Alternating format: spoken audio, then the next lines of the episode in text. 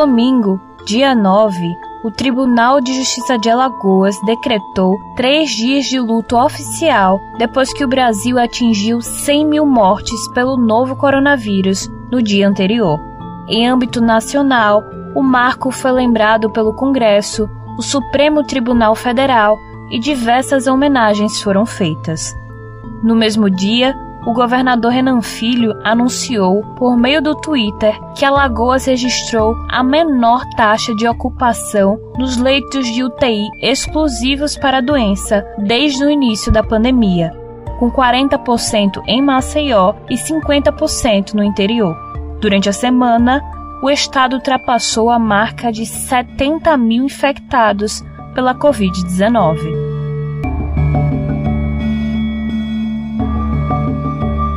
Eu sou Thaís Albino. E eu, João Arthur Sampaio.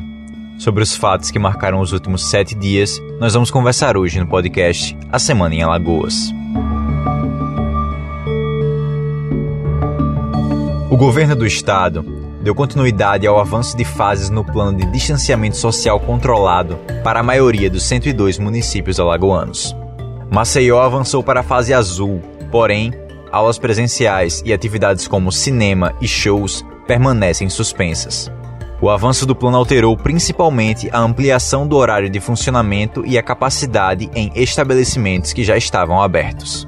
Com exceção das cidades do Médio e Alto Sertão Alagoano, o restante dos municípios está na fase amarela, com bares, restaurantes, academias e transportes intermunicipais funcionando com 50% da capacidade. Com isso, o shopping localizado na cidade de Arapiraca pôde reabrir depois de quatro meses.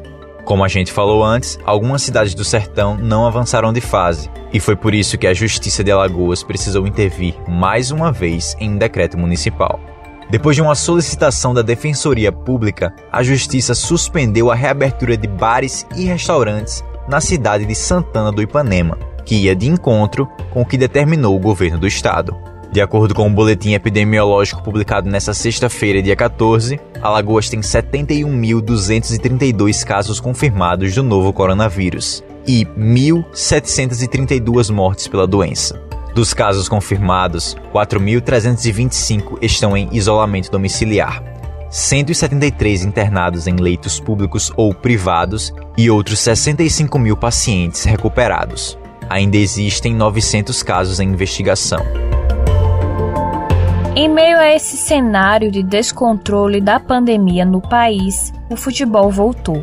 Mas isso não é novidade, afinal, o Brasileirão já vai para a terceira rodada neste final de semana. Porém, nem todos os times tiveram boas condições para entrar em campo. No sábado, o CSA recebeu o Guarani, em um jogo válido pela primeira rodada da Série B o Azulão teve oito desfalques, pois os jogadores testaram positivo para a Covid-19. Mesmo assim, conseguiu vencer por 1 a 0. A informação foi divulgada pelo clube na semana passada, nós até falamos aqui. Mas o jogo não foi adiado com antecedência, nem em cima da hora, como foi com o confronto entre Goiás e São Paulo pela Série A. A nota do CSA dizia que os jogadores foram testados após a final do Alagoano. O CRB só viria informar o estado de saúde dos atletas quase uma semana depois, afirmando que ninguém foi infectado. O Galo jogou as duas primeiras rodadas da segunda divisão e na quinta-feira, dia 13, a delegação viajou para Recife, pois o time vai enfrentar o Náutico nesse sábado, dia 15. Já o CSA sofreu ainda mais, pois ao longo da semana os casos foram aumentando. Na terça-feira, dia 11, véspera de quando seria o jogo contra a Chapecoense, já eram 18 atletas infectados. A CBF adiou a partida, que seria a segunda rodada do Brasileirão. Agora, dos 31 jogadores inscritos na Série B, 20 testaram positivo para o novo coronavírus no time Marujo. E dessa vez, mesmo que um pouco relutante, a CBF adiou mais um jogo do CSA, esse que seria na terceira rodada contra o Cuiabá. a diretoria de competições da CBF informou que as novas datas serão divulgadas quando for oportuno. E teve mais nesta semana em Alagoas.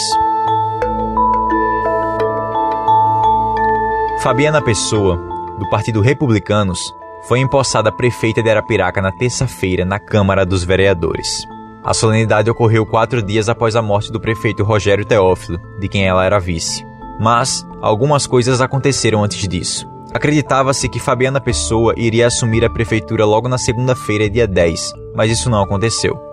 A assessoria jurídica dela protocolou um requerimento para que a Câmara Municipal agilizasse a posse o mais rápido possível. Tendo em vista que a cidade está, desde sexta-feira, né, sem gestor.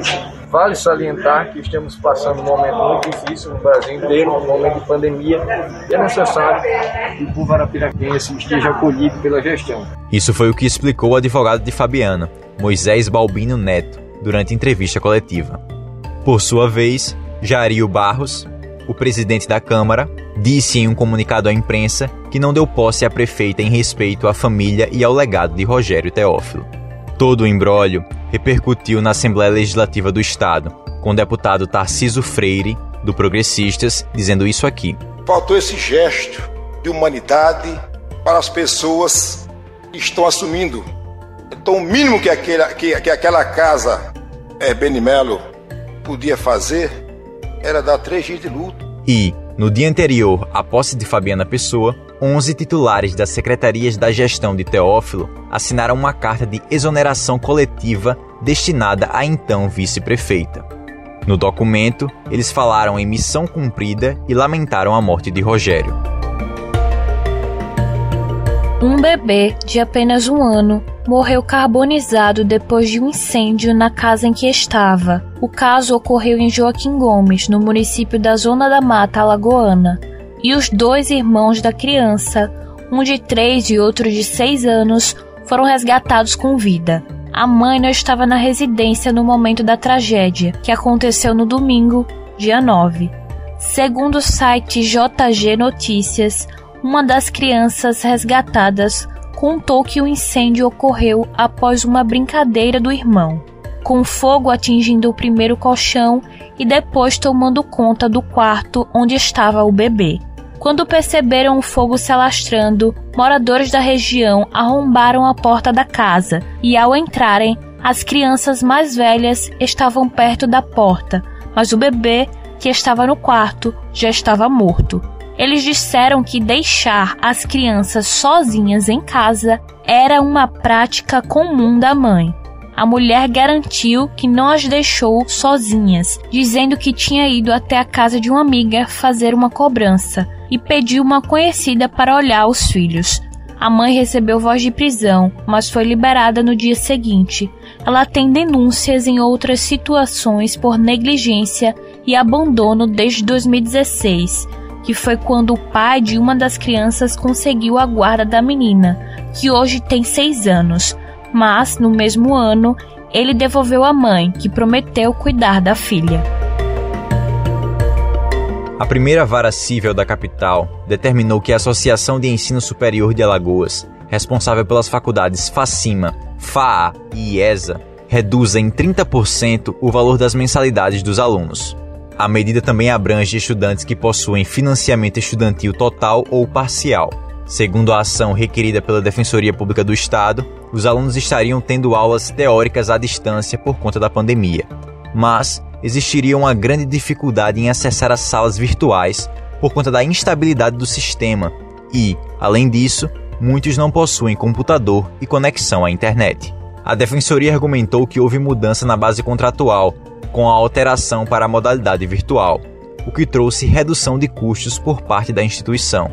Ainda assim, o valor das mensalidades não foi alterado. A instituição ainda deverá garantir a rematrícula dos alunos no semestre atual e nos seguintes, mesmo em caso de inadimplência gerada a partir de março deste ano. E não deve inscrever universitários ou responsáveis financeiros em cadastros de proteção ao crédito. Também não poderão ser criados obstáculos ou novas regras para fornecimento de documentos escolares solicitados pelos estudantes e responsáveis. Pedidos de rescisão ou suspensão dos contratos de prestação de serviços educacionais serão condicionados a encargo, cláusula penal ou multa. A instituição tem 48 horas para cumprir as medidas, sob pena de multa diária no valor de 2 mil reais, limitada a 100 mil reais. Você acabou de ouvir o podcast A Semana em Alagoas. Novos episódios todo sábado. E quer saber assim que a gente publica uma edição nova? Então é só se cadastrar no nosso perfil no seu tocador favorito de podcasts. Você também pode nos acompanhar no Instagram é só procurar por A Semana em Alagoas e nos seguir. E nós também estamos no YouTube. É só procurar por A Semana em Alagoas e se inscrever. Lembrando que o nosso programa também vai ao ar no sábado e no domingo na Rádio Web Cidadania. Não se esqueça de compartilhar com seus amigos, família e colegas de trabalho. Até a semana que vem. E por favor, fiquem em casa.